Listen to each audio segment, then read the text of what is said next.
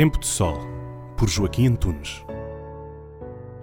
Ocorre este ano a centésima quinquagésima primeira expedição missionária salesiana, iniciada por Dom Bosco na Basílica de Nossa Senhora Auxiliadora numa espécie de testamento espiritual, Dom Bosco, nas primeiras expedições, entregava aos missionários salesianos o livro das Constituições, dizendo: Não posso acompanhar-vos, mas levai o espírito salesiano e eles, galvanizados, escalavam cordilheiras, navegavam oceanos, atravessavam savanas e entravam em grandes cidades para ajudar os jovens a salvar as suas almas,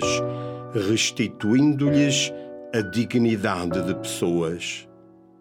E foi assim que os salesianos chegaram a 134 países onde trabalham com a colaboração de milhares de leigos. Ontem, como hoje e sempre.